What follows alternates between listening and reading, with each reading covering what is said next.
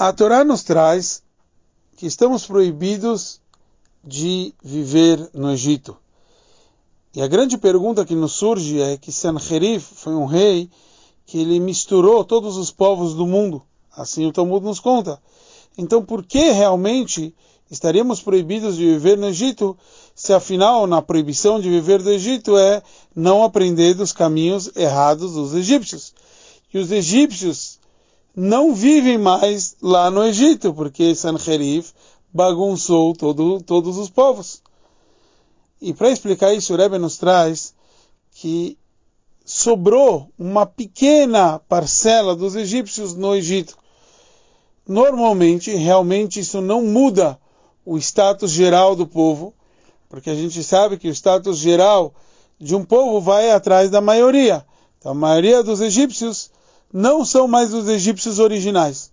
Porém, se você habita e mora no Egito, você iria aprender dos caminhos errados dos egípcios, que tem uma pequena parcela estando lá. O Rebbe depois nos traz, a gente tem que se lembrar que essa serra foi, o Rebbe falou, em conexão à vitória que Israel teve contra os egípcios. Então o Rebbe fala que a gente aprende na nossa geração. E a gente vê os milagres que Hashem fez com o nosso povo. A gente não pode ficar apático.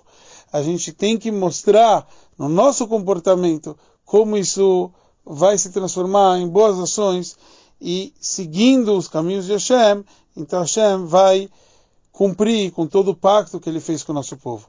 Lembrando que nessa Sikha, originalmente o Rebbe, quando falou essa Sikha, estava também falando sobre Miftzat Tfilin, sobre a gente colocar o, o Tfilin e mostrar que Hashem já sabia aquilo que a gente ia fazer, que a gente ia colocar Tfilin mais e mais.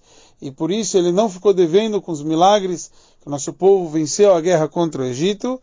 Então, a gente não pode ficar devendo e a gente deve seguir, se conectar mais que nunca com Hashem, especialmente colocando Tfilin e etc. Então, que a gente possa sair desse galuto com a vinda de Mashiach em breve, se Deus quiser.